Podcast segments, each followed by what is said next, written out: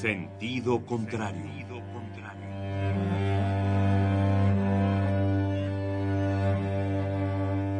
El Museo Universitario del Chopo presenta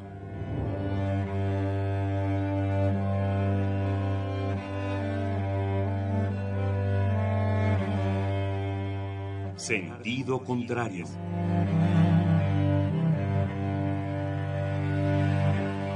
Una emisión de Marcelino Perelló.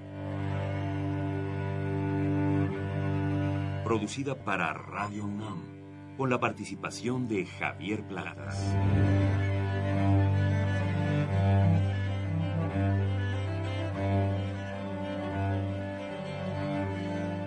A veces es la manera de llegar más rápido.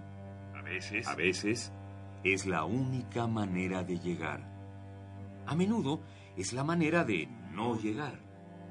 Y pese a todo, casi siempre es lo único que tiene sentido.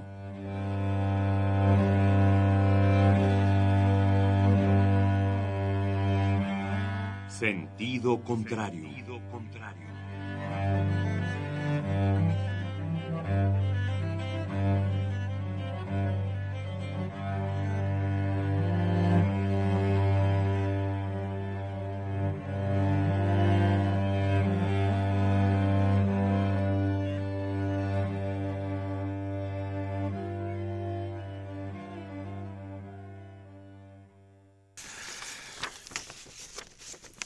Otra vez, tarde, chingado, pinches salmones, que de plano no son capaces de sintonizar a tiempo, chingada.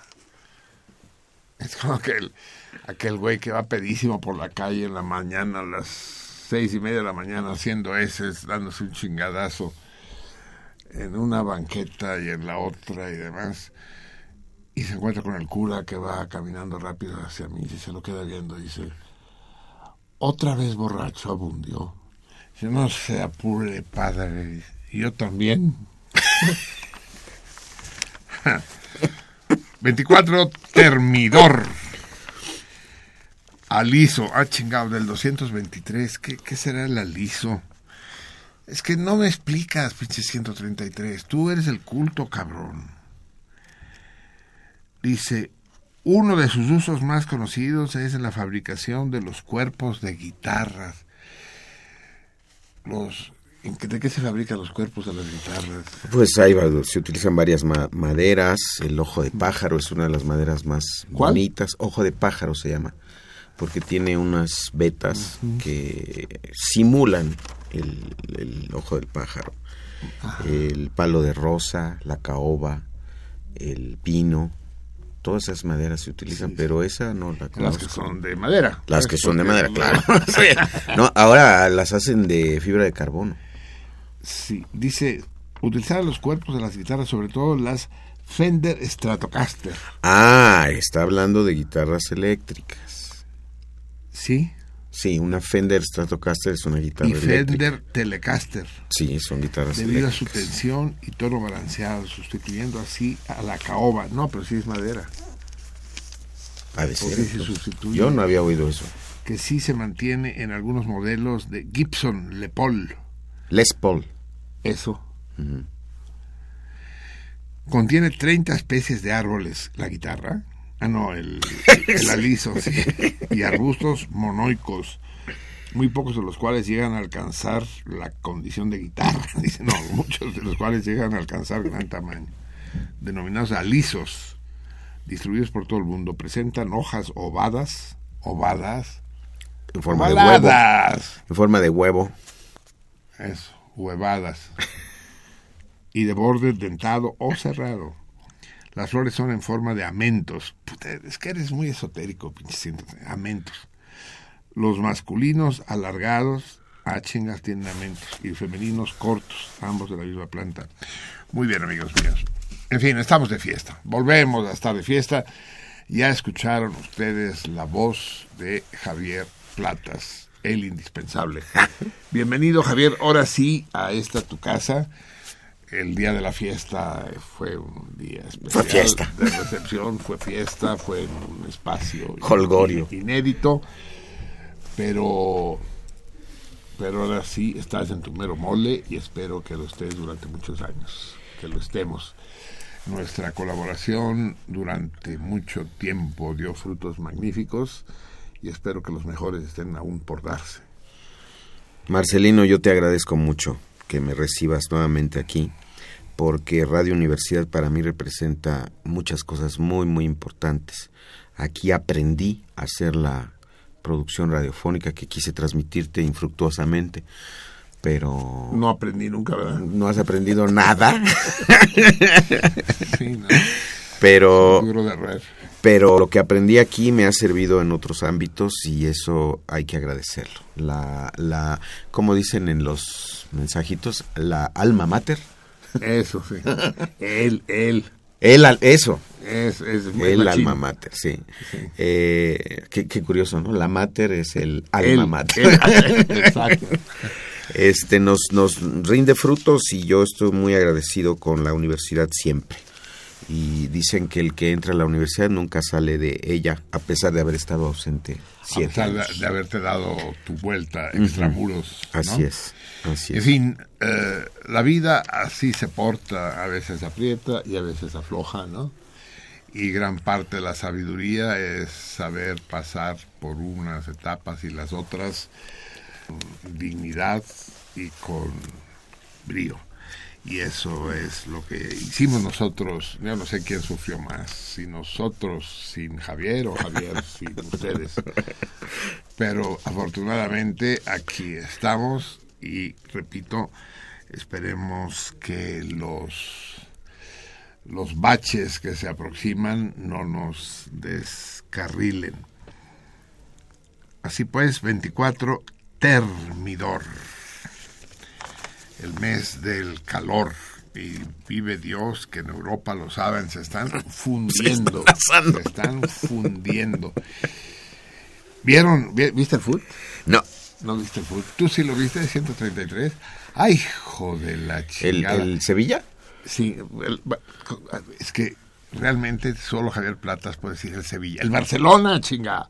Bueno, el Sevilla, el Sevilla es el que atropellaron. o sea, el Barcelona no lo tengo que decir. así es, pero por poco nos atropella.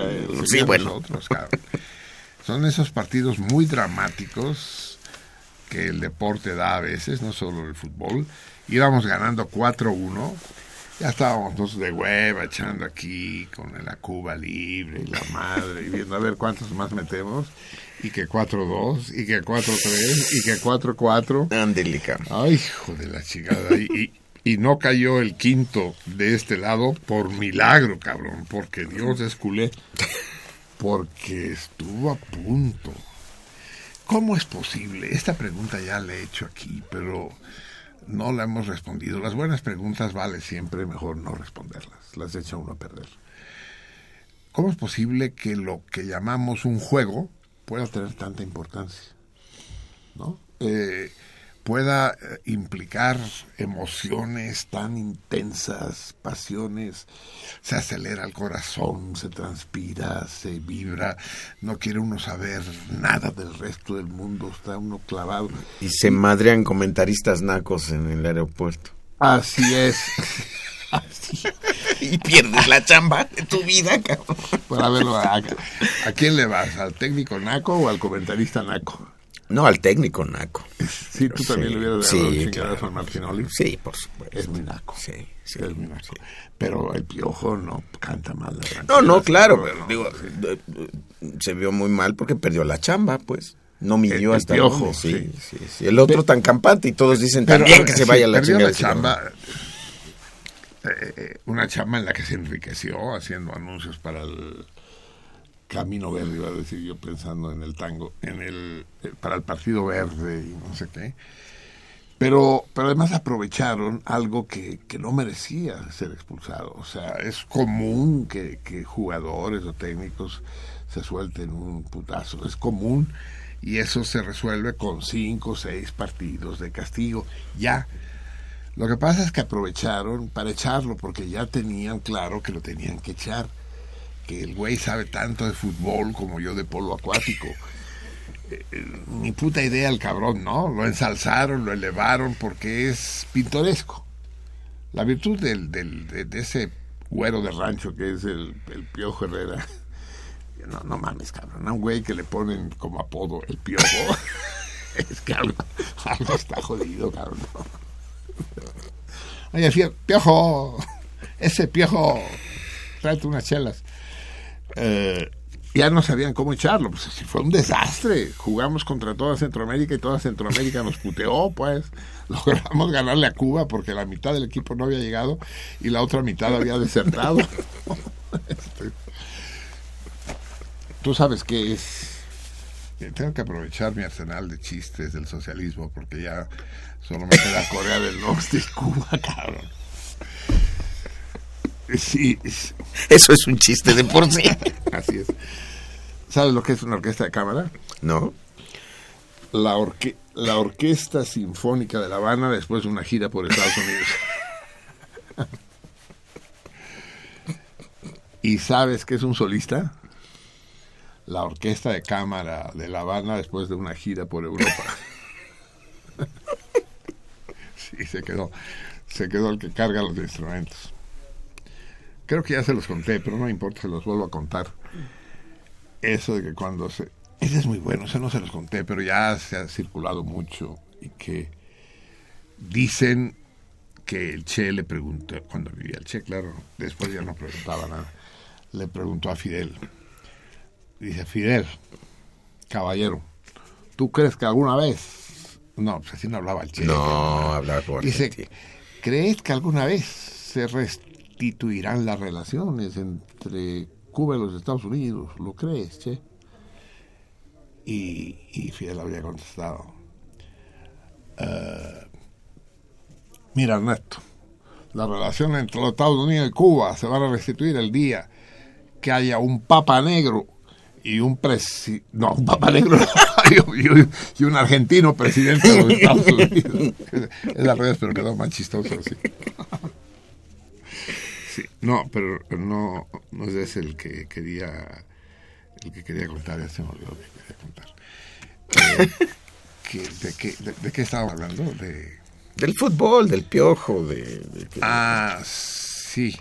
De que Barcelona le pasó por encima. Sí, ya somos campeones de campeones de Europa. Maravilloso, formidable. Bien, para inaugurar pues la presencia de Javier aquí en el estudio. Ya estábamos discutiendo antes de empezar el programa que no habíamos estado juntos en este estudio todavía. Lo que pasa es que hemos pasado por muchos estudios, Javier. Así ¿Eh? es. Estudios en el sótano. ¿Te acuerdas? Sí, claro. De la Pinches estudios tétricos nos han tocado, sí. vamos a escuchar música brasileña, pero vamos a escuchar eh, música del norte de Brasil, que es mucho menos conocida, eh, música de Recife, música nordestina del noroeste, con el mero mero, Luis Gonzaga, que no tiene nada que ver, es que Brasil es un continente, ¿no? Como la India, pues, y en medio hay una selva. Eh, eh, déjenme escoger cuál cuál ponemos. Vamos a poner el Bayao. El Bayao es, a pesar de que su nombre remite a Bahía, la cuna del, del samba, eh, pues no es un samba, es un Bayao, es el baile del nordeste. Eh, ya saben ustedes que el, el, el, el samba es brasileño y la samba argentina. Y esa diferencia de género se transmite no solo, no solo al, al terreno gramatical, sino al musical, también otro género musical. Escuchemos, Luis Gonzaga.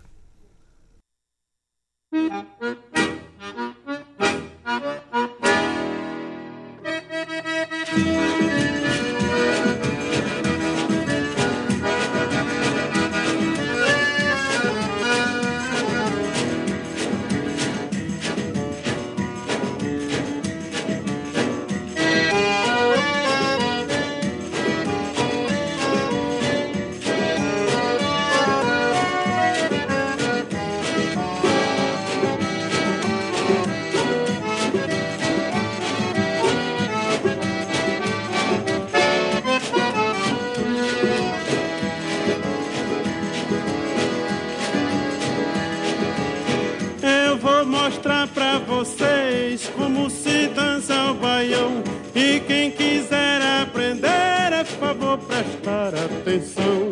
Morena, chegue pra cá, vem junto ao meu coração. Agora é só me seguir, pois eu vou dançar o baião. baião. Que baião, baião. Pois que baião, baião. Pois que baião. Eu já dancei, balancei, chamego, samba e xerei Mas o baião tem o que que as outras danças não têm Quem quiser só dizer, pois eu com satisfação Vou dançar cantando o baião, baião. Pois que baião, baião. Pois que baião, baião. Pois que baião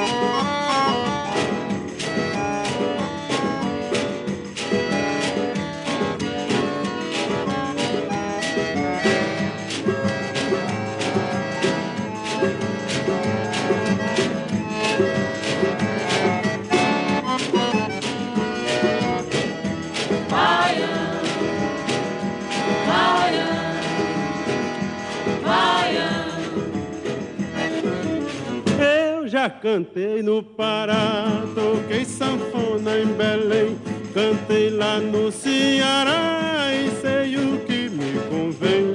Por isso eu quero afirmar com toda convicção que sou doido pelo baiano. Pois que, pois que, pois que, pois que, baiano, pois que, pois que, pois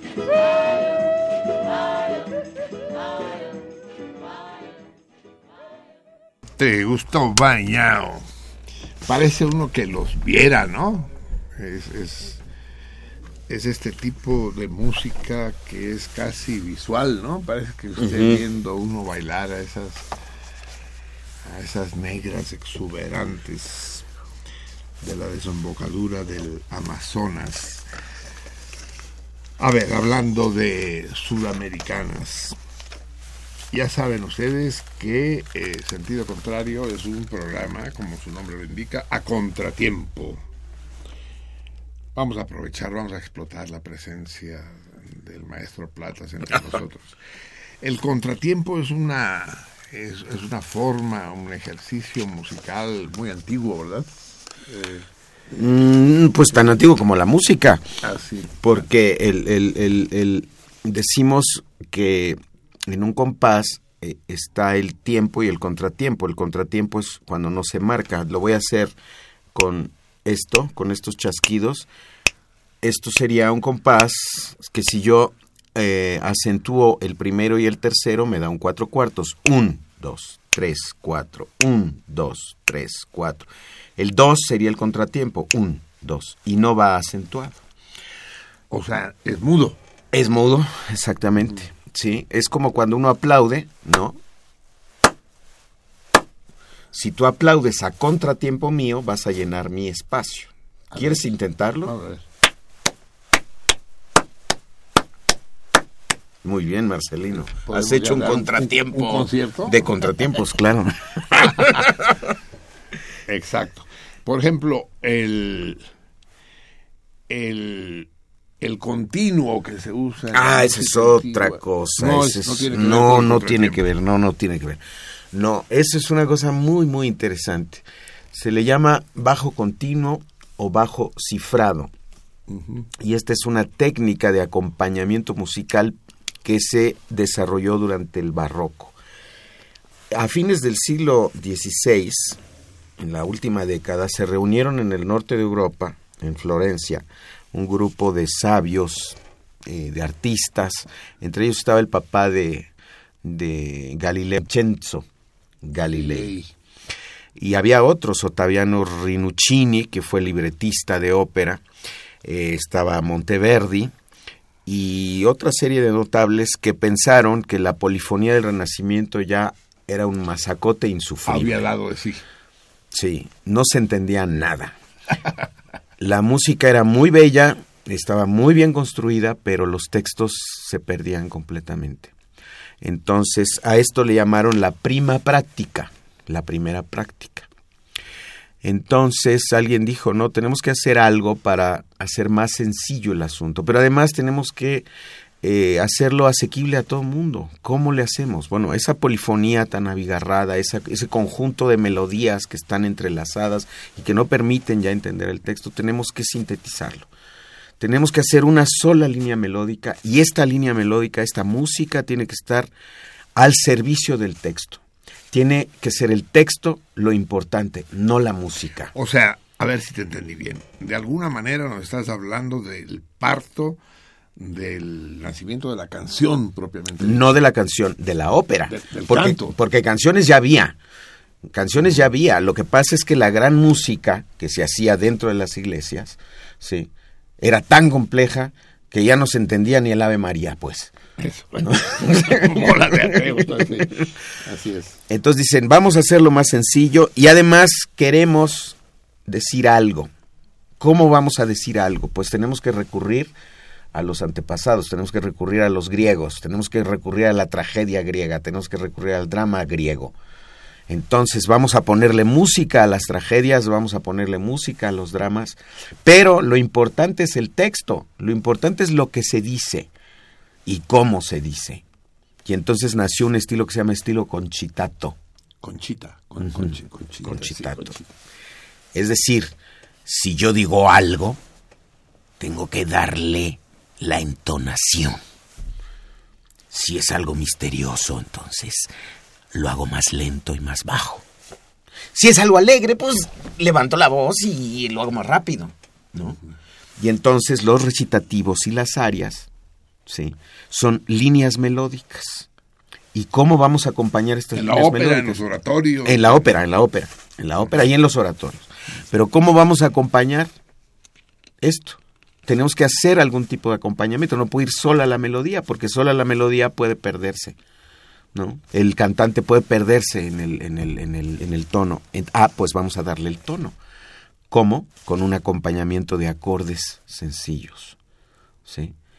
Y a esto le llamamos ahora el bajo. el bajo continuo. Bajo continuo. El bajo continuo lo pueden hacer uno o varios instrumentos. El instrumento típico es el clavecín. El clavicordio. El Sí. clave, no, el no, aguas, Marcelino. Ah, ¿no es lo mismo? No, es lo mismo. Ah, no es lo mismo. A ver, no es lo mismo. El- en español, el, el nombre correcto es clave Clave, así es. y en francés es clavecín. En inglés es harpsichord, Así es. pero se confunde porque se piensa que clavicordio es lo mismo que harpsichord y Eh, no es Algunos así. imbéciles como un servidor lo confunden. Bueno, no sé si imbéciles, pero sí un poco ignorantes. Prefiero ser imbécil. ah, bueno. El clavicordio es un instrumento mucho más pequeño que el clavecino o clave. Es una cajita, es una cajita en donde hay, no hay cuerdas, sino hay una especie de lengüetas, tangentes les llaman, que son golpeadas por martillos. Entonces, en una cajita cabe ese instrumento, una cajita Y de hay 50 de teclas chocolates. también. Y hay teclas, exactamente, hay teclas. En cambio, el clavecín, Ese, ese chiquito es el clavicordio. el clavicordio. ujú. De- de- exacto. Eh, y es con martillos. Le pega a unas O lengüetas sea, de que me metal. estás diciendo que el clavicordio no tiene cuerdas. No, tiene mames, cuerdas. Así es. Así es. ¿Cómo los ignorantes no nos haremos bolas? Pues el clavicordio no tiene cuerdas. No tiene pues. cuerdas. El clavecín, en cambio, sí tiene cuerdas y el mecanismo es a base de un plectro o uña. Ese plectro está montado Sí. en una especie de cañón, en una cánula, digamos, que es la que eh, hace el mecanismo con la tecla. Entonces, la, al, al tener este mecanismo, la, el plectro o uña rasga literalmente Pinza ajá, la, la cuerda. la cuerda y se produce el, el sonido. el sonido. Es decir, el clavicordio está más cerca de los instrumentos de percusión. O sea, el cla- clavicordio está más cerca del piano, digamos. Exactamente. Y el clavecín es un instrumento de cuerda punteada, no percutida. Exacto. Esa es la diferencia. Ahora, el, el clavicordio tiene solo un registro, es decir, lo escuchas de una sola manera, no puedes cambiar, no hay un mecanismo que haga que cambien las lengüetas. En cambio, el clavecín, en su evolución, digo, los primeros eran muy sencillos, pero empezaron a evolucionar y tienen dos teclados algunos. Por lo tanto, pueden tener varios registros. Como un órgano, digamos. Como un órgano, exactamente, como un órgano. Entonces tú puedes acoplar los registros de tal manera que al tocar el teclado de arriba, también tocas el teclado de abajo. Y por supuesto cada teclado tiene un conjunto de cuerdas asociado. ¿sí? Y mediante otro artificio puedes provocar que el sonido de la cuerda sea más apagado y tener un registro que se llama de laúd es decir, suena parecido al, al, al, laúd. Entonces, clavecines hay de muchos modelos, hay clavecines sencillos, hay, eh, existen clavecines con pedalera. Eh, sí, no. no, tienen, tienen notas musicales, como el órgano. Los órganos del norte de Europa son los órganos alemanes que tienen pedalera. Los órganos ibéricos no tienen pedalera, tienen nada más teclado. Es muy interesante ese rollo. ¿eh? He aprendido algo en siete años, no te creas. No, sí, yo ya aprendí algo en siete minutos. Sí, magnífico. Hay un instrumento, el que vamos a escuchar ahora, acaba de, escoger la pieza Javier, de un instrumento que no tiene cuerdas, que es la flauta. No sé qué clase de flauta escogiste.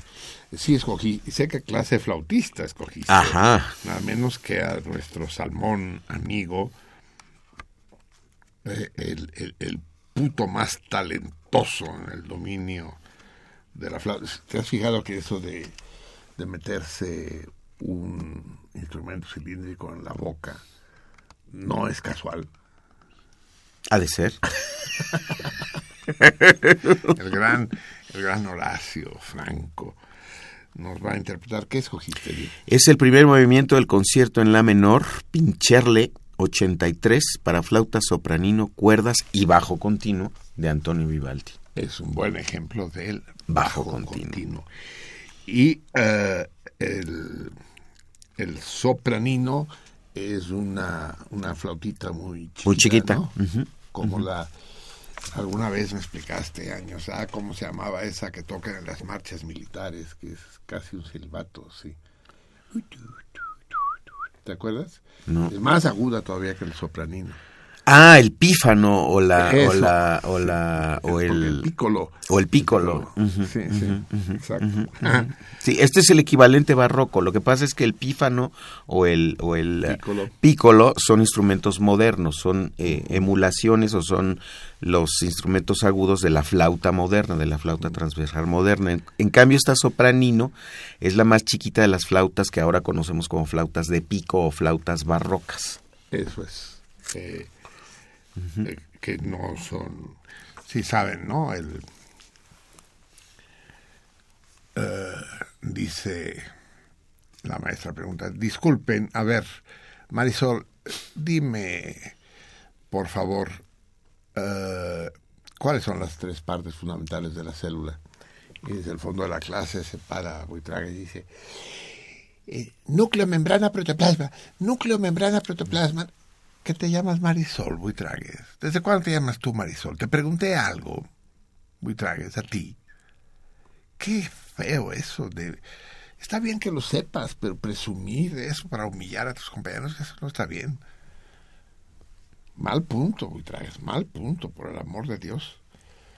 A ver, Horacio, tú dime, ¿cómo, ¿cómo se llama el mar que se encuentra entre Europa y Asia? En, en el, entre los estrechos de Mármara del Bósforo, entre los estrechos de los Dardanelos y del Bósforo. Se para Buitragues. Mar de Mármara, Mar de Mármara, maestra, Mar de Mármara. Buitragues, basta chingar. Siete ciencias, lo todo. Ahora también te llamas Horacio. A ver, levántate, Buitragues, levántate. Vamos a ver este, este premiecito Nobel nuestro que lo sabe todo. Te voy a hacer una pregunta a ti. Ahora sí va para ti. ¿Me entiendes? Malcriado, va para ti. Y si no la sabes, te vas a ir una semana de clase. Uy, traes todo rojo así, agacha la cabeza. Dime, por favor, cómo haces para meter dos agujeros en un agujero. Eh, dos agujeros en un agujero. Sí, ah, nuestro geniecito duda. Nuestro geniecito titubea, parece ser que no lo sabe todo, ¿verdad? Buitragues. Dos agujeros en un agujero, te pregunté. Dos agujeros en, un agujero. No sabes, ¿verdad? No. Pues mira cómo. Y agarra a la maestra, junta el dedo con el índice y se los pone alrededor de la nariz. Dice, forma un círculo alrededor de la nariz y ahí está. Dos agujeros a través de un agujero. ¿Ya me entendiste, Buitragues? Todos los niños en, una carcajada permanente. Agarra tus cosas y te me sales de clase. No te quiero ver en una semana. A ver si así aprendes, impertinente. Y en medio de las risas, Buitragues, todo agachado, agarra sus libros y va saliendo del salón. Total, termina la clase y la maestra se encuentra a Buitragues sentado en una banca en el pasillo, así todo agachado. Se lo queda. Ay, Buitragues, querido, si te quiero bien. Te quiero bien, cabrón. Eres buen muchacho en el fondo. Pero luego tienes estos ataques que realmente son... Pero va, no te apures, te perdono, Buitras. Ven mañana clase como si no hubiera pasado nada. Pero no lo repitas. ¿Eh? Ven, te perdono. Gracias, maestra. ¿Yo le puedo preguntar algo, maestra?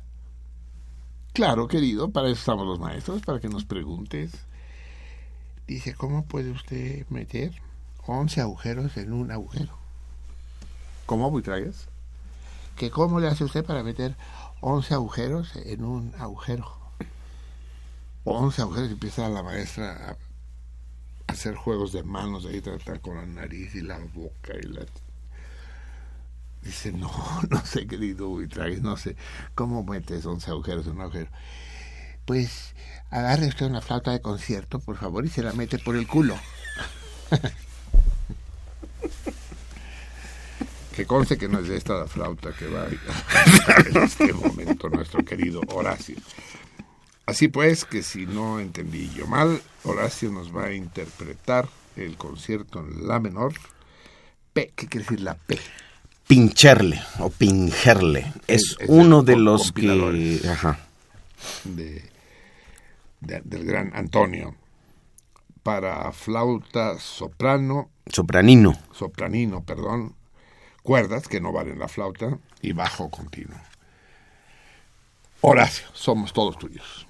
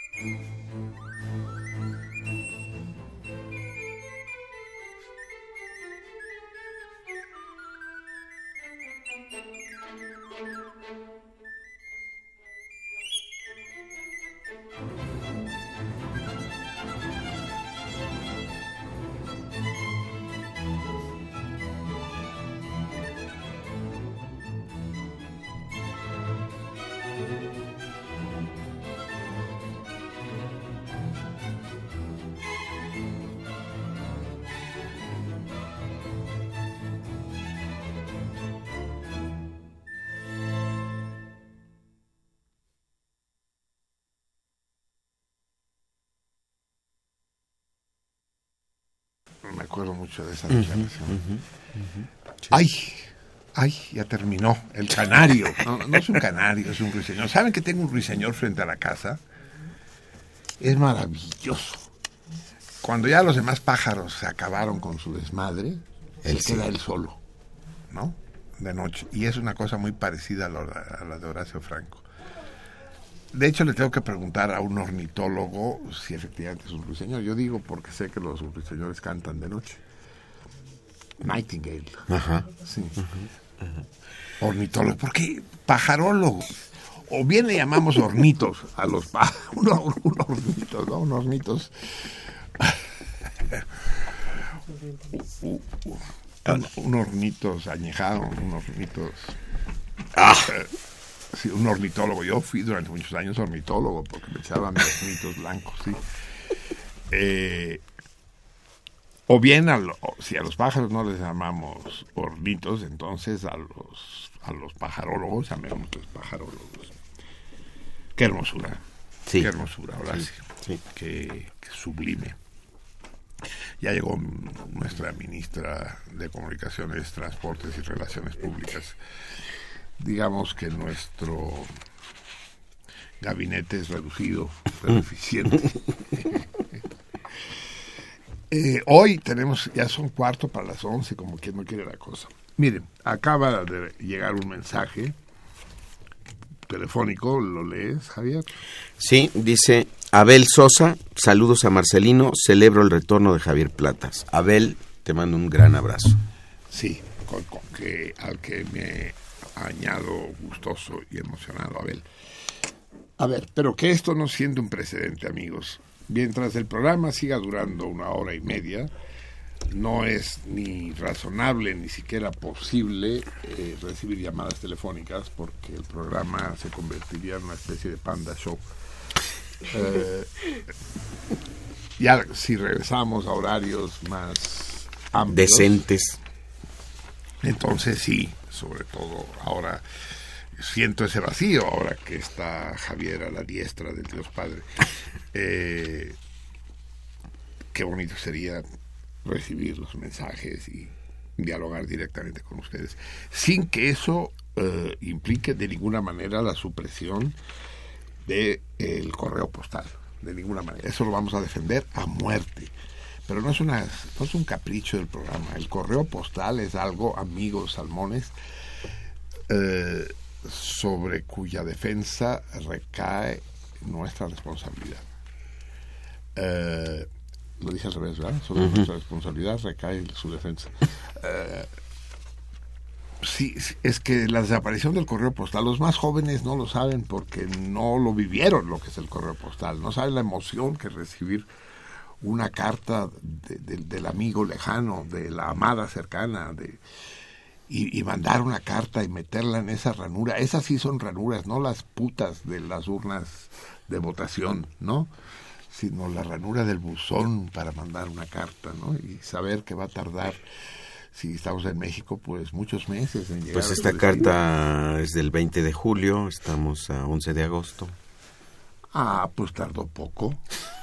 Poco. Tres semanas. Sí, a veces tarda más. A ver, eh, vamos a empezar a leer el correo. Eh, léela, léela. Ciudad Nezahualcóyotl, la 20 de julio de 2015. Querido Marcelino, te saludo nuevamente esperando te encuentres bien. Así también al equipo que hace posible que semana a semana nos demos cita en torno a los temas de reflexión y cada vez más cerca del decimocuarto aniversario, bueno, Sí, claro. Sí, escribió en otra era, Sí, ¿no? del programa Sin Par en la radio universitaria, por hoy solamente en amplitud modulada. Espero en verdad que ya es pronto... un optimista, es un optimista. ¿Pero quién, quién escribe? No lo he Martín Catalán. Uy, el Martín, Sí. cuya ausencia hacemos, notamos hoy, no ha llegado el Martín. Espero en verdad que ya pronto disfrutemos tres horas como antaño, procurando abordar a cabalidad los temas que se baten cada nueva emisión. Sin más preámbulo, doy mi respuesta al torito vigente. ¿Cuál es el, bueno, vigente el 20 de julio, ¿verdad?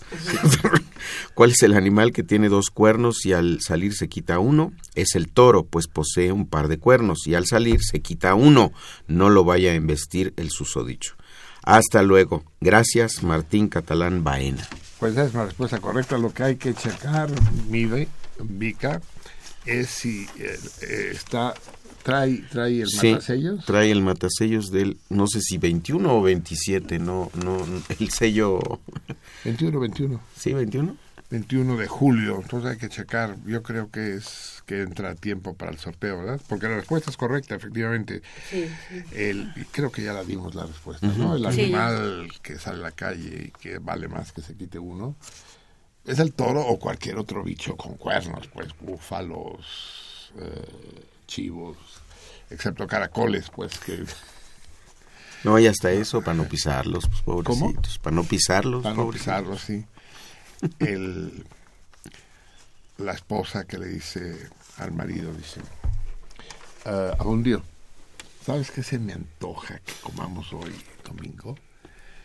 Dice que dice, unos, unos, unos caracoles en, en salsa mexicana, refritos, ¿no te gustaría? Dice, ah, sí, me parece una buena idea. ¿Te lanzas? Vas, eh, en el mercado ya no habrá, pero en la cantina seguro te los venden. Órale, voy, ahorita vengo. Pero pues llega la cantina el Abundio, están los amigos, y con las chelas. Y... Abundio, ¿qué pasó? ¿Qué milagro en domingo? Y siéntate. No, no, vengo por los caracoles, me está esperando mi viaje, la chingada. No, hombre, bueno, una chela, pues no pasa nada. Bueno, entonces mientras le preparan los caracoles, echa una chela, dos, quien dice dos, dice tres, quien dice tres, dice media docena, total. Ya empieza a anochecer, como si yo decía, me voy, me la van a hacer de pedo en la casa. y agarra su bolsa de caracoles y dice, la madre, ahora cómo le explico yo a la Celonia que llego a esta hora. Entonces se le ocurre de repente, agarra los caracoles, caracoles vivos, por supuesto, le dio dado, ¿no? Y los echa al piso. Se espera un ratito que salgan de sus conchas. Toca el timbre. Abre la celonia así enfurecida y, él mirando los caracoles dice, ¡Arre, arre! ¡Échenle caracoles, arre! Ya no tuvo que dar más Ninguna explicación. explicación.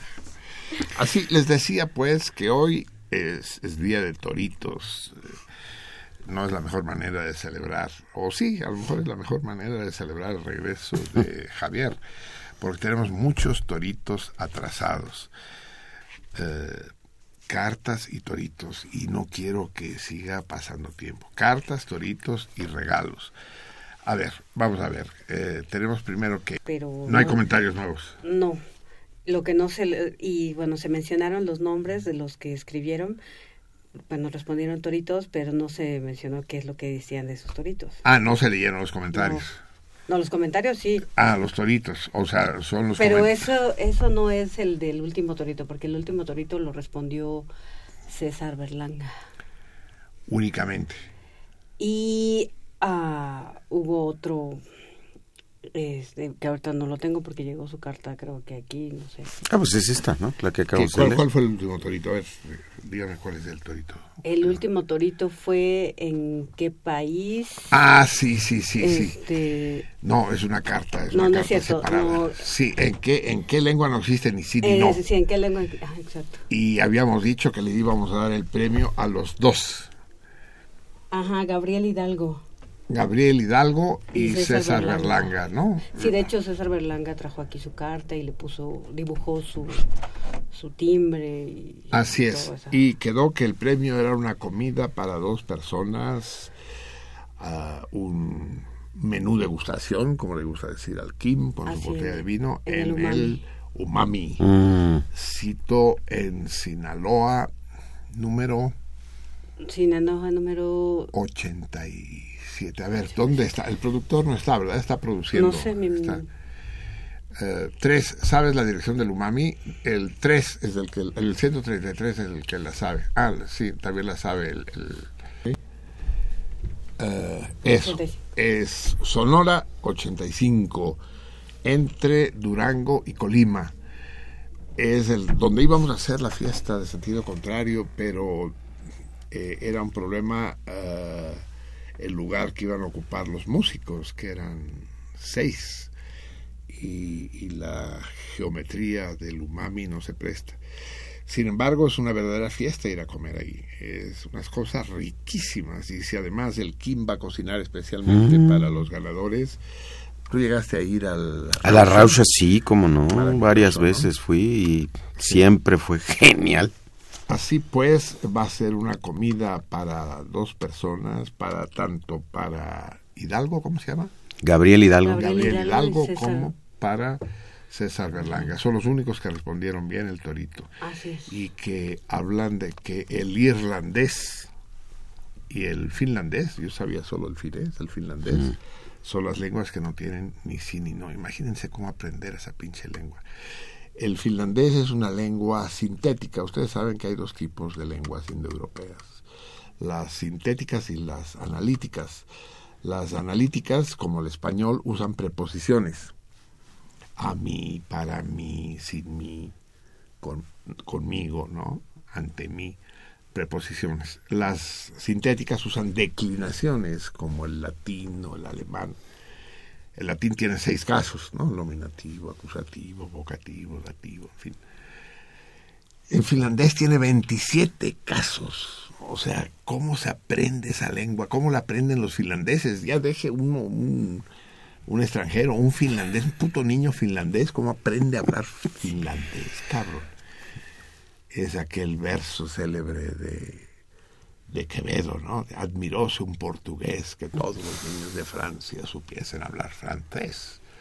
Cosa diabólica es, torciendo el mostacho, que un hidalgo en Portugal llega viejo y lo habla mal, y allá lo habla un muchacho. Pues eso sucede en Finlandia más cabrón todavía. Bien, entonces, eh, ¿cómo se llama Hidalgo? Eh, Gabriel. Gabriel Gabriel Hidalgo. Hidalgo. Y nos había dicho César si quería cambiar su regalo o quería utilizar su comida en el umami y no nos lo ha dicho. Ya nos lo dirá. Bien. Eh, entonces ve, ve diciendo los toritos. ¿Todos estos son válidos todavía entonces? Está checada las... País en el mundo que tiene dos gobernantes y dos jefes de Estado. Ese es el, el Ese es- penúltimo. ¿no? Antes, de, antes del, del- de la lengua sin sí ni no. Luego dice que Oscar Ramírez Otero El responde. gran Oscar Ramírez, ¿te acuerdas de Oscar Ramírez? No, tú. Sí, sí, Sí. un gran, gran amigo. Ah, amigo también de, de la potranca, de la Mm, moneda, de- está- estaba en la fiesta, el Oscar.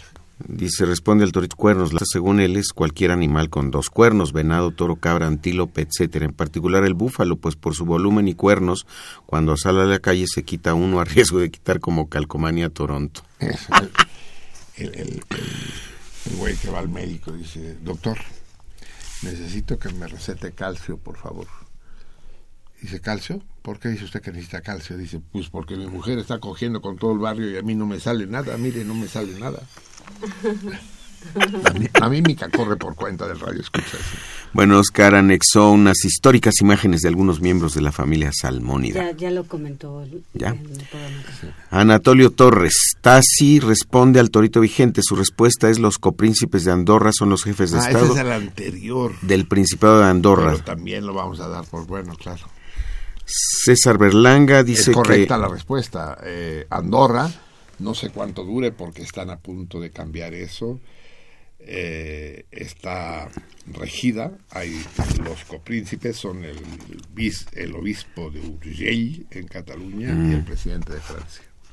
Sí, César Berlanga con respecto al torito dice que no ha trabajado suficiente, pero el- la respuesta podría ser el país. A la primera impresión tiene el nombre más contradictorio. ¿Cuál? No entiendo aquí. No, No. ¿Así lo escribió? Así dice aquí. Óscar Abel responde Torito Vigente, también conocido como Principat de Andorra, es un estado independiente con una forma de gobierno monárquica parlamentaria donde la jefatura de estado se ejerce por un coprincipado conformado por el obispo de la CEO de Urgel y el presidente de la República Francesa, en tanto el jefe de gobierno de Andorra es un presidente. Así es. Es bicéfalo Andorra. Tan, chiquito, pinche mal, malita, y se da el lujo de tener dos Dos gobernantes. Teresa Pichardo responde Torito, en este momento no tengo internet, por lo que no escribiré el nombre de dos hermanos gemelos que detentan el cargo de primeros ministros presidentes al mismo tiempo en Polonia. Teresa Pichardo, tú te acordarás. Sí, cómo no, sí, claro que sí. Fue la primera carta que recibimos. Así es, así es. María de Lourdes responde el torito del animal que tiene dos cuernos y cuando sale a la calle se quita uno. El toro porque tiene dos cuernos, se llega a estar en el mismo lugar, se quita uno para no ser cornado. Eso, por cierto, que pasaron el, el video de una mamada, esas que hacen los españoles, los encierros en las calles. ¿Vieron, vieron la acogida? Ahora sí que se, la acogida del, del hijo de Paquirri. La muerte de Paquirri fue muy espectacular hace años, hace 30 años. Paquirri Hace 50 años, Marcelo. No, cabrón, no, no, no, no. Yo estaba en Cataluña, no. Paquirri se lo cogieron no se dice así, ¿verdad? Porque no, sí, otra cosa. Lo cogieron, lo cogieron todo. Porque aquí cuando lo cogen a uno, bueno, allá también cuando lo cogen a uno. Pues, en fin, el Paquirri, que, que, que en una, fue muy dramático porque filmaron la acogida en un video porno y, y después filman dentro de la ambulancia cómo, cómo va él diciéndole al médico. Eh, no. La trayectoria de la, del asta. ¿Te acuerdas? Son dos trayectorias, y una va por aquí, otra va por allá, y la que está sangrando más es la de aquí. Y él mismo dice, no vamos a llegar, ya no corra, no corra, no llegamos. Muy impresionante. Estaba casado con la que ahora está en la cárcel. ¿Pantoja? Ay, con Isabel Pantoja, así Está en la cárcel Isabel Pantoja. Sí, sí, sí. sí por puta. No. no, no, por evasión de impuestos o blanqueo de capitales o alguna madre así. Mm. Eh, y, y está en el hospital y vio vio la acogida de su hijastro, no es hijo suyo, ¿no? Paquirrito, o como se llame, también brutal, ¿no? Una, una cornada de 25 centímetros. Eso son cogidas y no mamadas. Literalmente. Sí brutal. Bueno, entonces lo que vamos a hacer es, para organizar esto, y, aquí tenemos pues una, dos, tres, cuatro, cinco, cinco, porque Teresa no contesta. Cinco respuestas correctas y entre las cuales... Pero ah, también, bueno, quería comentar que faltas, no sé si hacer el sorteo de de los toritos que se respondieron ahí en la celebración. Ah, claro, eso lo vamos a hacer ahora, enseguida, sí, sí. Eso o sea, no, no, se juntan, ¿no? No, no, no, no. Uh,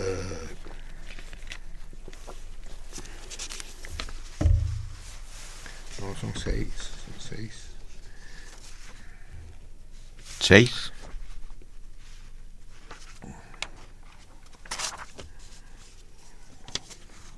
Ya se te olvidó el orden de los números, Marcelino. Ves que en matemáticas eso es axiomático. Bueno, ya. Entonces, tenemos seis ganadores a toritos distintos que vamos a resolver hoy. Oscar Ramírez Otero, Tassi, eh, César Berlanga, Oscar Bell y María de Lourdes. Entonces, todos ellos, ¿qué les corresponde esta vez? Es el lote de libros de colofón, ¿verdad? Tres. Es el lote de libros de colofón que son... Ah, por cierto, cabrón. Caón. Hoy tenían que venir el director, Ramón Cifuentes, el, el director general de colofón, y el director editorial, el gran Luis, hacer aquel programa que no se pudo llevar a cabo. Tú, para, que, para que estés contento de aquel lugar estás regresando. Estábamos con nuestros invitados aquí platicando y a los 10 minutos de estar platicando nos informan que no hay señal porque se fue la luz en el cerro del Chiquihuite. y no había diésel en la planta de emergencia. Sí, supe esa historia. Exacto, entonces dijimos, chin, bueno, seguimos, ¿no? Por internet, pero, pero que se va la luz aquí. Y tampoco había diésel en la planta de emergencia, ¿no? Dijimos, bueno, seguimos, el, programa grabado lo reproduciremos alguna vez. Y chin, que se le acaba la batería a, a la pinche consola, cabrón. Entonces la plática de hora y media que tuvimos valió una verga, cabrón. Total, el caso es que iba a ser hoy la reproducción, ¿no? De aquel- y resulta que la esposa de del gran Ramón Cifuentes no tiene otra ocurrencia que bajar la escalera rodando. Ay, Se rompió no sé cuántas cosas, total que no pudieron venir hoy. Esperemos que la señora se recupere pronto y que eso nos permita que vengan y repongamos aquella entrevista pronto. Eh, en todo caso, hoy volveremos a dar un lote, pero de ocho libros especial para, los ganadores del día de la fiesta. Vamos a ver, amigos. Vamos a pedirle a, quien que no haya visto los números que apunté, a, la, única mano inocente que veo en el panorama, que es la de Gerardo Zurrosa.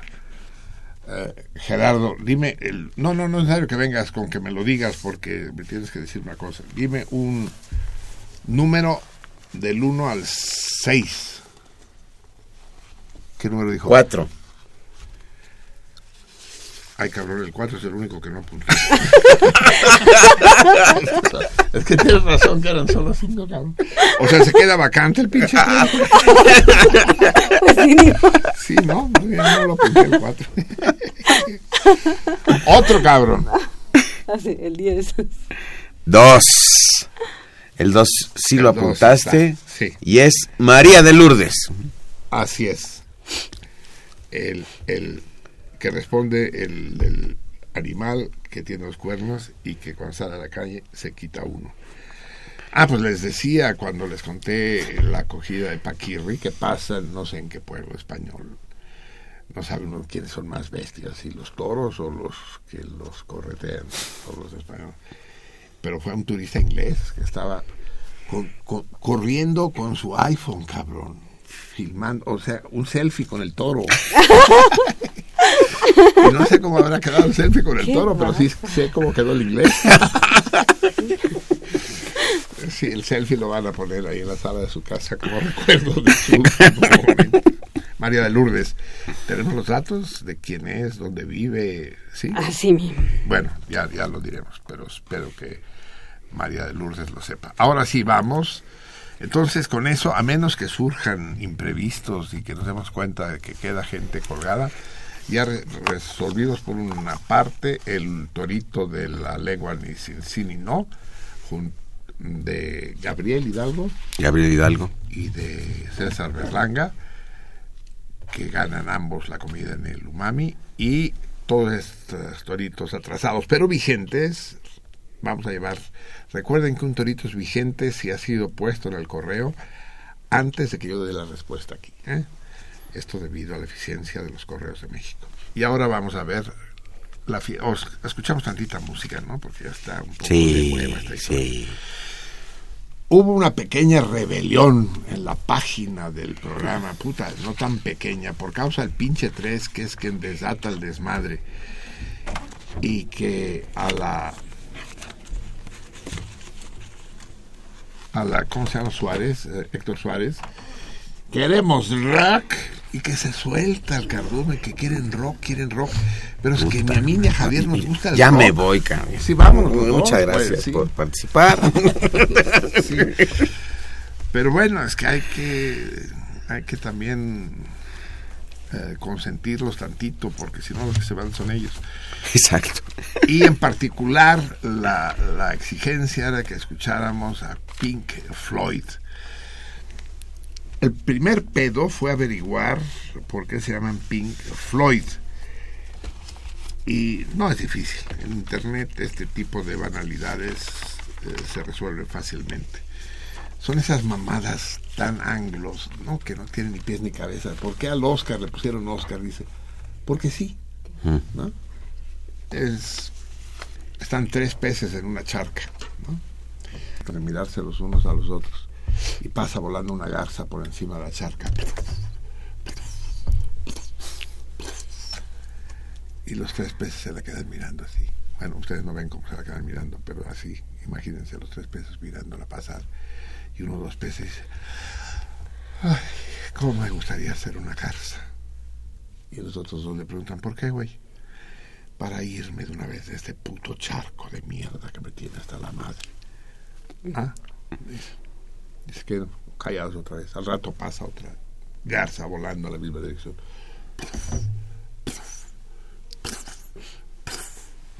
Y dice otro pez, ay, cómo me gustaría hacer dos garzas. Dice, ¿dos garzas? ¿Por qué tú? Pues para irme a este pinche charco de mierda que me tiene hasta la madre, pero después poder regresar porque sé que me lo iba a ir a extrañar. Ah, le dice, al rato pasa otra garza. Los tres peces la miran y el tercer pez dice, ay, cómo me gustaría hacer tres garzas. Y se los mira a los otros dos y dice, ¿y por qué? Porque sí. no más. este, es, el humor rumano. qué, qué, qué vino el caso. Bueno, vamos a escuchar a Pink Floyd, así, no más. Y escogemos, bueno, asesorados por asesorado por el 133, que a esto sí le sabe, y por la Vica, que dice que también le sabe. Eh, ellos son los que escogen este Shine on Your Crazy Diamond. Ya, ya empezó. Ah, les decía que Pink Floyd son los apellidos de dos bluseros, porque les gustaba el blues. ¿Cómo se llaman los bluseros? Ah? Anderson y... y Ah, ¿Anderson Pink o And- Anderson Floyd? no, no. Sí, a Anderson y... ay, ¿Cómo se llama el otro? otro, Sí, bueno, dos luceros, Ah. así como con el Oscar, porque sí, como el pez Mm. de la charca, no más. sí. Eh, y, y el solista del Shine on Your Crazy Diamond, que es ya el título, ya es una jalada, el brillo mm, de tu diamante enloquecido, ¿no? Ujú. O sea, que les quede claro, debía llevar una de esas madres que se ponen en el clítoris, ¿no? Con- ¿Verdad? Como un pin, ¿verdad? Hay pines en el clítoris, ¿verdad? Y en la verga también se ponen. Sí, claro. ¿Sí? Por supuesto. ¿Tú traes? No, yo no. pues es que lo dice con toda seguridad. Pero hasta se de la chingada, puta. Pues Bueno, creo que incrementa el placer. parte, ¿no? O sea, Sí, se, generalmente se ponen en, la, en, el, en, en el frenillo. En el frenillo. Ahí, ahí se pone. y, y te abstienes de relaciones. Te abstienes de. de Exacto. Así es. No, al parecer a- es todo lo contrario. Creo que se incrementa el placer. Sí. A ver, dejemos esta, esta disgregación, por favor, porque nos estamos- nos Colgando. estamos- Nos estamos pareciendo cada vez más al programa de enfrente, al de, resi- al de resistencia modulada y el nivel de sus debates. Sí, no. Seriedad, amigos míos. Claro. Estamos. Shine on your crazy diamond. El brillo de tu diamante enloquecido. Con cariño. Ahora sí que con mucho cariño para todos Harto cariño. Hart, pero harto, exagerado cariño para todos los pendejos a los que les gusta el rock. Pink Floyd, David Gilmour.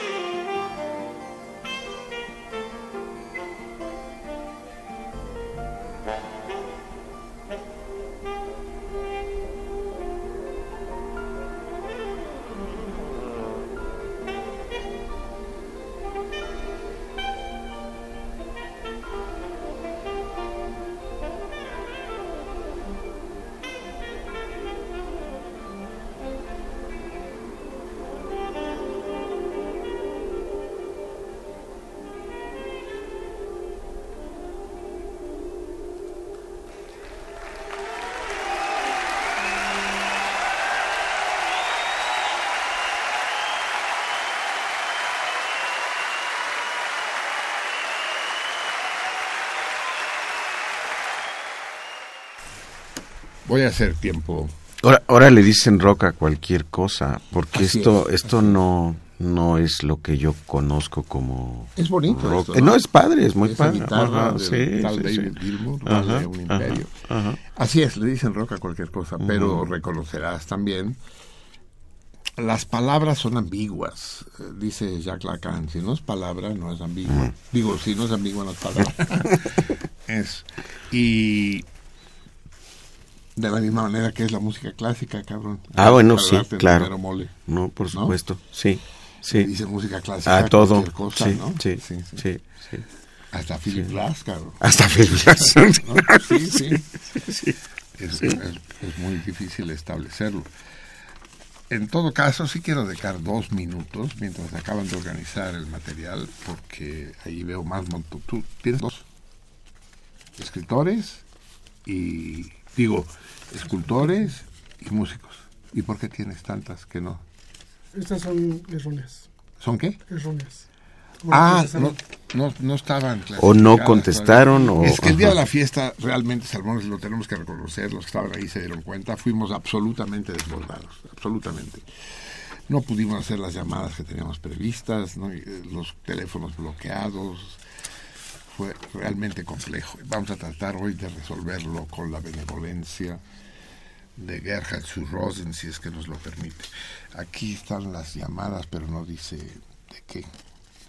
No quiero, sin embargo, empezar a hacer el sorteo de los premios de la fiesta antes de hablar tantito del asesinato del... ¿En el Barte? eh, sí, lo estoy buscando aquí, pero es que no viene, pues. es que realmente 133 133 está él está oyendo el programa de resistencia modulada 133 ah ya le cayó el 20 ¿dónde están los datos del asesinato del fotoreportero? no hay ¿verdad? No pues esa chingadera no tiene importancia Pero- Ah, bueno, sí, es que se supone que así. Dios me libre. Bueno, ya, ya, ya, ya, ya improviso yo.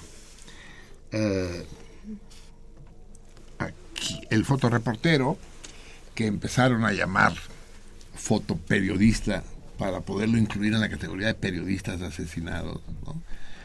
Y, inauguran esa, ese término que no existía de fotoperiodista. Existe reportero gráfico, existe fotoreportero, eh, Fotógrafo, secas, pues sí. ¿no? Fotoperiodista, no.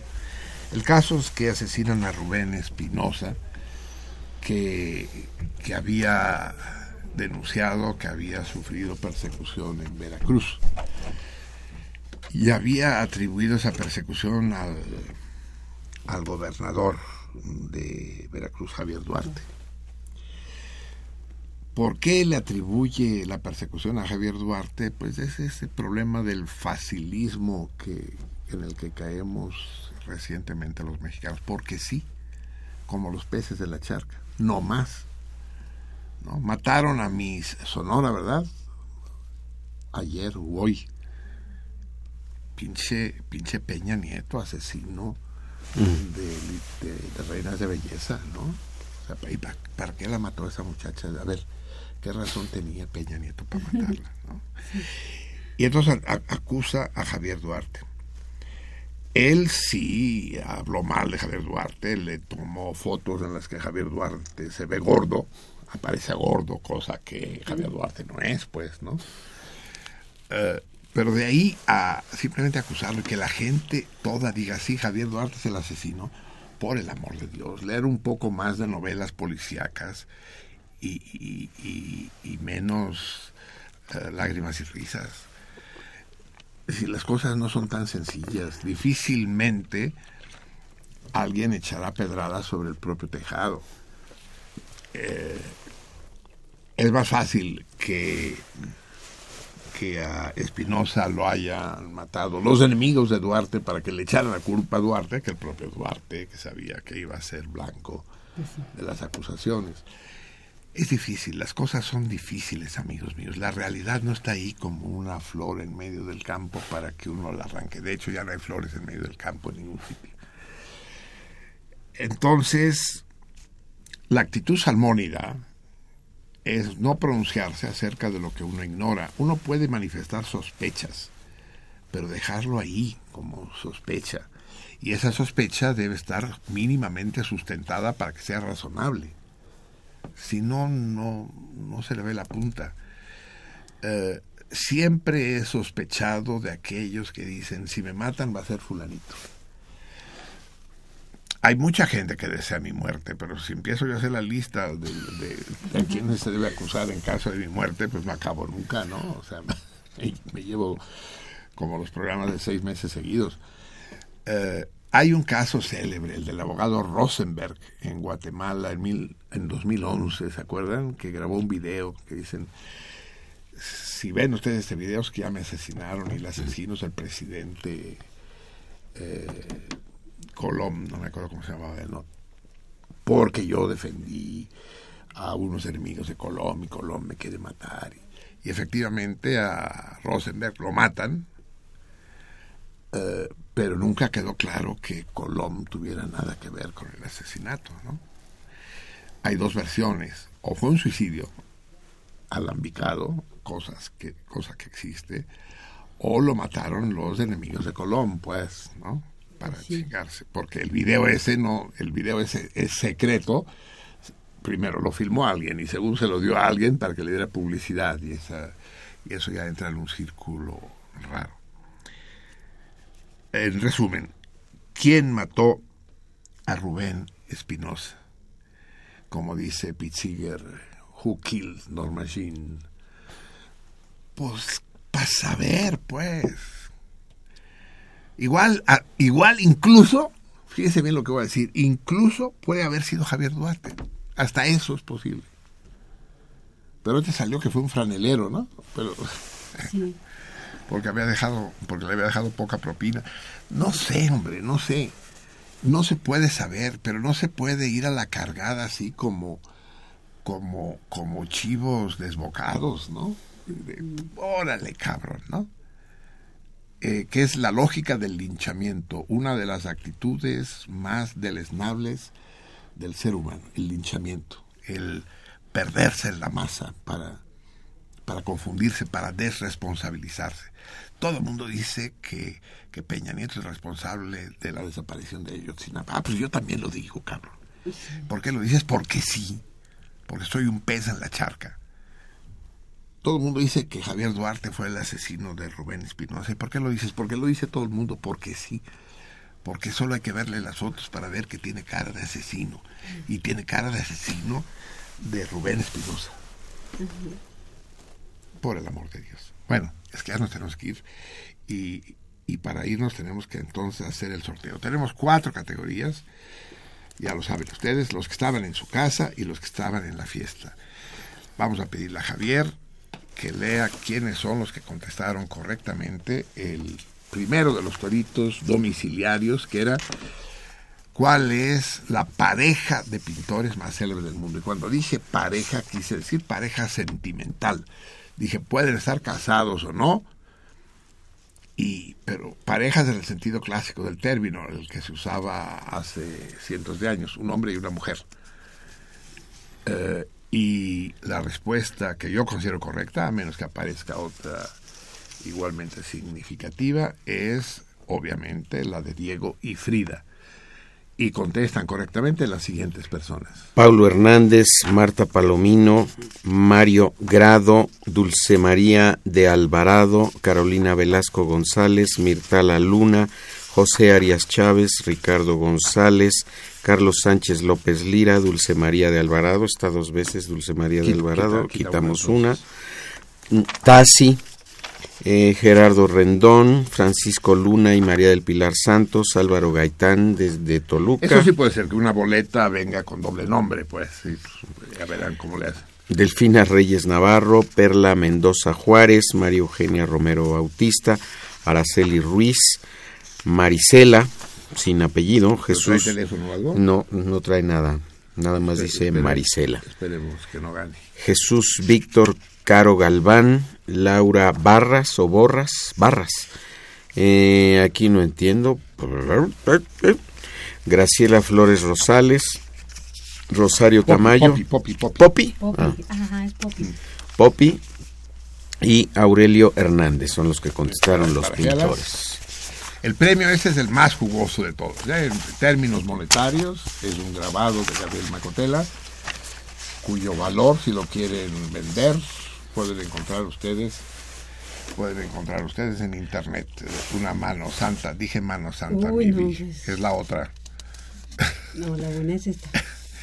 Lea usted quién es. Es Mirtala Luna.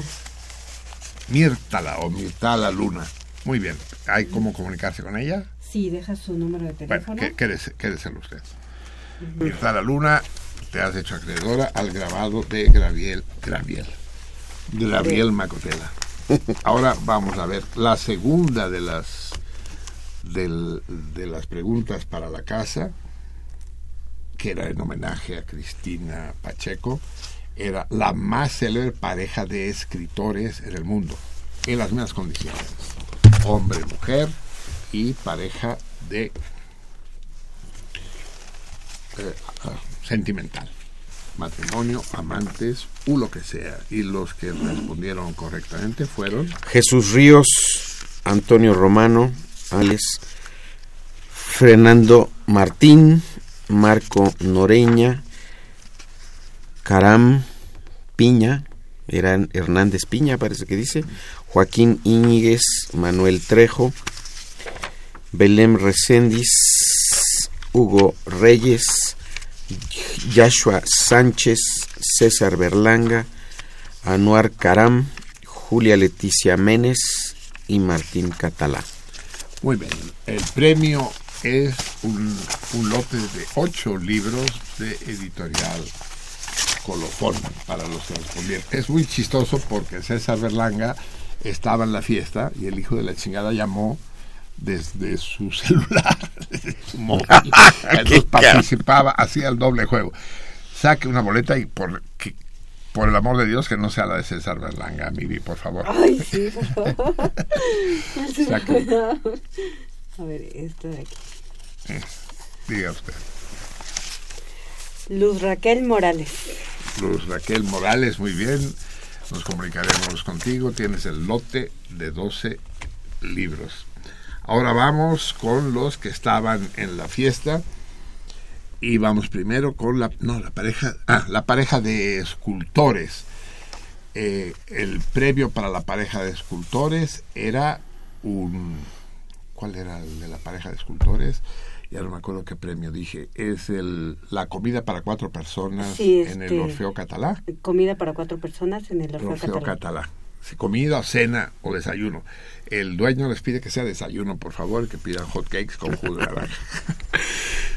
y la respuesta correcta es, no podía ser otra, Auguste Rodin y su adorada Camilla. Camille Claudel.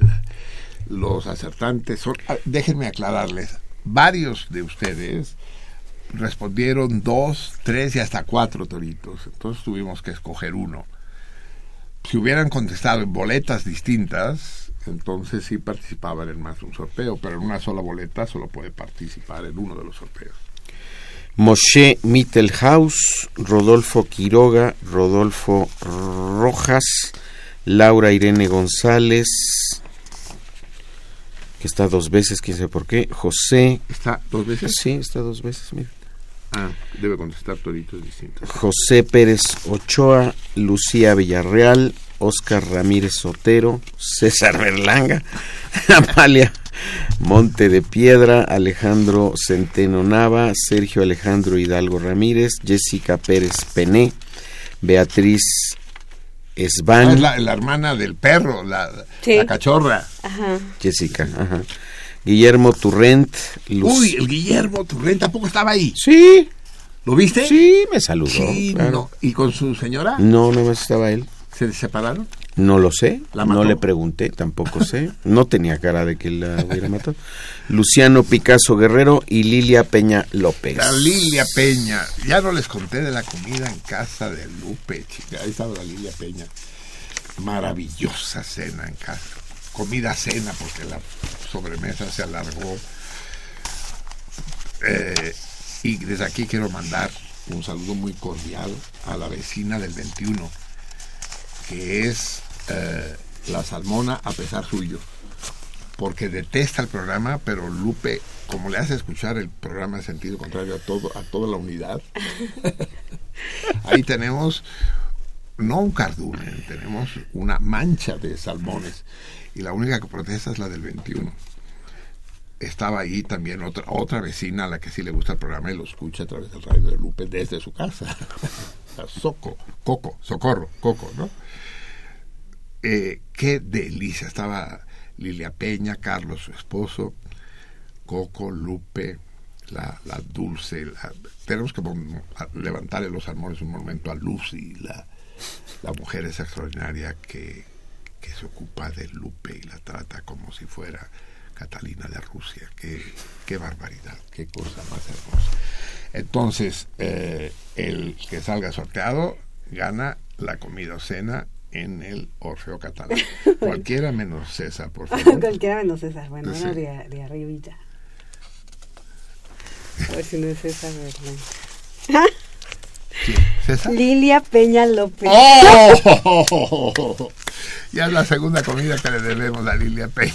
Sí, de hecho dice, espero que ahora sí me des el, el premio.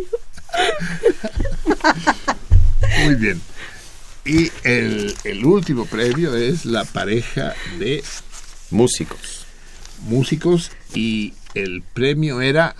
¿Cuál era el premio para la pareja de músicos? Eh, Arcón de la Boquería. Un arcón de la Boquería. El, el arcón de Ah. Navidad, la ju- la canasta veraniega de Navidad.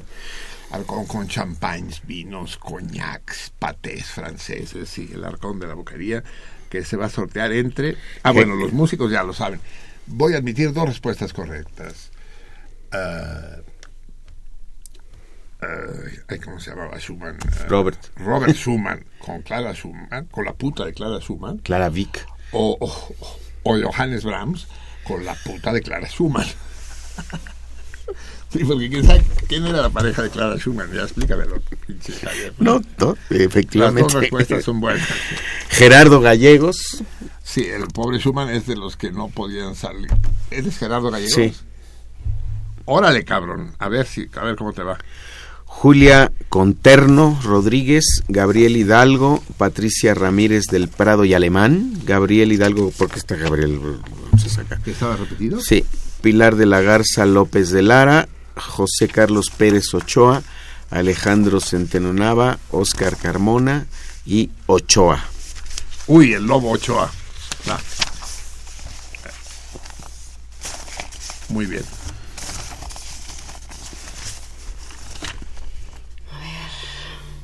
A ver si nos sale Guillermo, el que acaba de ganar. Ah. Julia Centeno Rodríguez. Julia Centeno Rodríguez. Bien. Eh, tenemos, tenemos los nombres de todos. Aquí tenemos uno de los participantes. ¿Cómo te llamas? Él es Gerardo. Ah, Gerardo tra- tra- trabajas aquí en Radio UNAM. Trabaja para mí. Ah. Alejandro Centeno. No, no. Gerardo Gallegos. Ah, sí, aquí está. Sí. Muy bien. Esto fue, amigos míos, tardísimo el sorteo. Hecho con toda prisa, pero hecho al final. Repita, por favor, los nombres de los ganadores, Miri. Este que quedó afuera, ¿quién es? No, ese es, Ah, es que es la llamada. la llamada. Mir- Mirta La Luna, ¿Qué ganó? eh, un grabado de Gabriel Macotera. Sí. Ah, Luz Raquel Morales, ganadora de los del lote de 12 libros. Puras viejas. Así es. Lilia Peña López, ganadora de una comida para cuatro personas en el Orfeo Catalá. Sí. Y Julia, Puras cuatro viejas, cabrón. bueno, no sé si sea centeno porque aquí no se entiende, pero dice Conterno Rodríguez. al teléfono. Sí, claro. Dice conterno. Sí, no centeno, No, no Conterno. Dice, centeno, dice conterno. Y ella ganó el arcón de la boquería. Ju Conterno en su Facebook. Así es. Pues de poca madre, cabrón. Hay otras respuestas que discutiremos porque ya no tenemos tiempo, ¿no? Eh, otras respuestas interesantes como la de Henry Miller con Anaïs Nin. Eh, hay quien habla de Lord Byron. Ya nos vamos, ¿verdad? Va. No sin antes anunciar, amigos míos. Vamos a irnos con nuestros grandes amigos, nuestros espléndidos amigos. Ah, el torito, puta madre, es que ya la vez pasada no puse torito, me lleva la chingada. El himno nacional mexicano, rápido amigos, tienen que contestarme este torito al apartado postal 21111 de México, Distrito Federal, código postal 04020. Añádanlo por si las moscas. Eh, y eh, recuerden eh, poner Marcelino Perelló, no mexicano. La segunda, ya no se los puedo poner más fácil, un error gravísimo. Se utiliza siempre, no he encontrado una sola versión correcta. Es posible que el error lo haya cometido el propio Bocanegra. Se sustituye el significado de una palabra por otro. Se usa una palabra que no viene al caso. ¿Qué palabra es esa? ¿Dónde está el error de esa segunda estrofa del himno nacional mexicano? Y haremos una moción para que sea corregido. No podemos andar por el mundo con faltas, no de ortografía, sino faltas lexicográficas, digamos.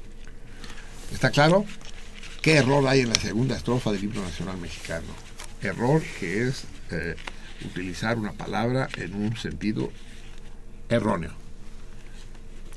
Nos vamos, amigos míos, no sin antes escuchar a esta verdadera maravilla. Yo quedé, no sé ustedes, yo absolutamente impresionado de los leones de la Sierra de Jichú. Eh, sí, es, es realmente, ¿no, Javier? Sí. Qué fuerza, qué... Sí. ¿Cómo Sí. llenaron el espacio esos cabrones? Qué música, qué intensidad, qué pasos en el sentido griego de la palabra. Y decirles, recordarles lo que ya dije en la fiesta, que van a participar en, es- en este gran festejo que se va a llevar a cabo en el auditorio del centro de San Martín Tepetix, Tepetlixpan, Tepetlixpan, junto a Lechería, me dijo Guillermo, en Cuautitlán, Izcalli el auditorio del centro de San Martín Tepetlixpan. Desde las 9 de la mañana desde las 9 de la noche, perdón, a las 6 de la mañana Del sábado 15 de del agosto. sábado, supongo que empieza el sábado y acaba el domingo. Sí. O sea, va a ser maravilloso. Lléguenle, cáiganle. Guillermo dijo que a todos los salmones que se identifiquen como tales les va a vender los discos con a mitad de precio. Entonces no dejen de asistir este sábado, este próximo sábado a las 9 de la noche y escuchar a estos a estos hombres formidables. Yo los había oído, los habíamos oído nosotros, pero verlos y vamos a escuchar, vamos a despedirnos con una canción de esas maravillosas, que no es doctrinaria, que no es que es como se define el propio Guillermo Velázquez, juglar de, de lucha y de holgorio. Esta es de holgorio. Se la dedico a la, a la Miri, a la Vica. no la dejo y no la dejo. Ay, no, yo no la quiero, guácala. No, la única diferencia es, que la Bibi sí está cuero y, y el amor del protagonista de la canción, por lo que dice, no lo está No, no demasiado. regreso. Escuchemos, Guillermo Velázquez, Adiós. Los Leones de la Sierra. Un abrazo, salmones. No dejen de pasar una semana intensa y jovial. Y nos vemos aquí justamente el próximo martes a las 10 de la noche. Bauchais. No la dejo y no la dejo. No la dejo y no la dejo, aunque ya me andé con ella. Mi mujer no es la más bella, pero jala muy parejo. No la dejo y no la dejo, aunque ya me andé con ella. Mi mujer no es la más bella, pero jala muy parejo.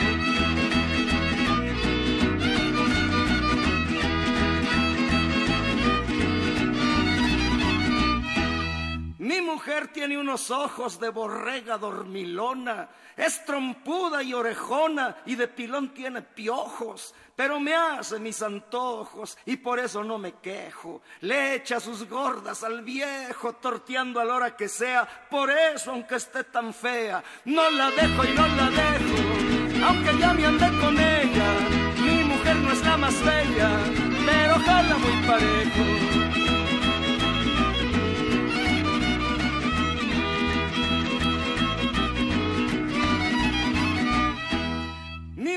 Tiene una panza como de tinaco de agua. Parece carpa su enagua, pero sepan en confianza que es convenida y es mansa, muy de carga y aparejo. Tiene curioso el pellejo y aguanta más que una mula, por eso a mi vieja chula no la dejo y no la dejo, aunque ya me andé con ella. Mi mujer no es la más bella, pero jala muy parejo.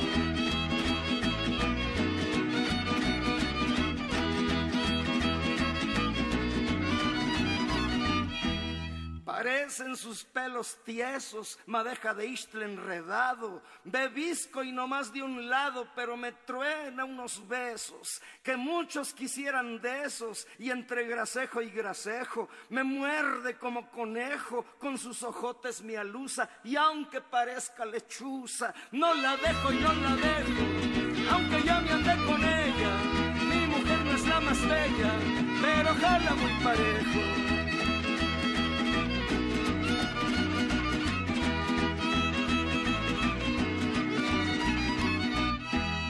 Mi vieja padece empacho y un como babeo salobre. Sus sobacos a la pobre de veras le apestan gacho. Pero si llego borracho me acuesta y sin un mal dejo, va y le quita su güerejo, zapatos y calcetines. Y aunque tenga mal de orines, no la dejo y no la dejo. Aunque ya me andé con ella, mi mujer no es la más bella, pero jala muy parejo.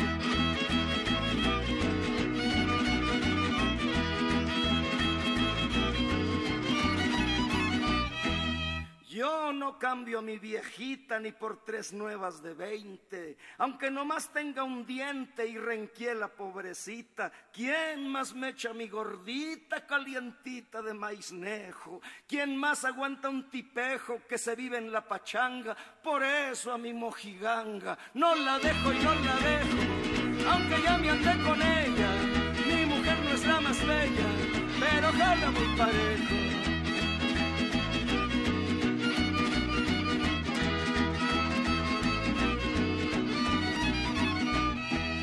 Con la apuración que un día me brinca mi vieja, pero la televisión del diario la trae contenta.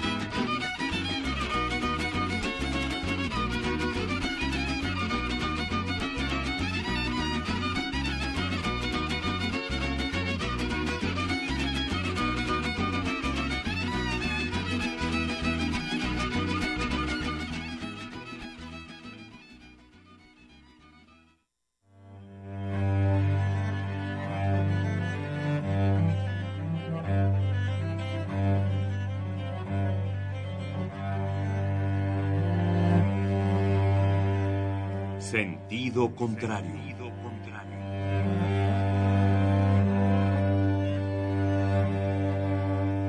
El Museo Universitario del Chopo presenta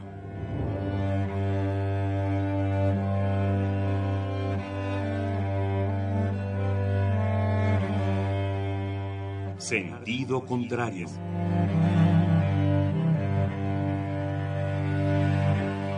Una emisión de Marcelino Perelló. Producida para Radio UNAM, con la participación de Javier Platas.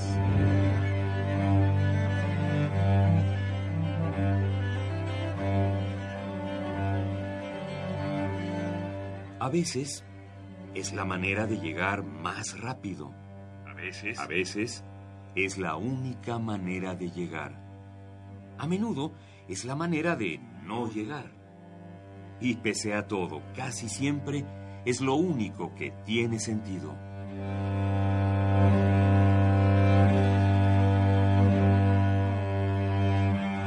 Sentido contrario. Sentido contrario.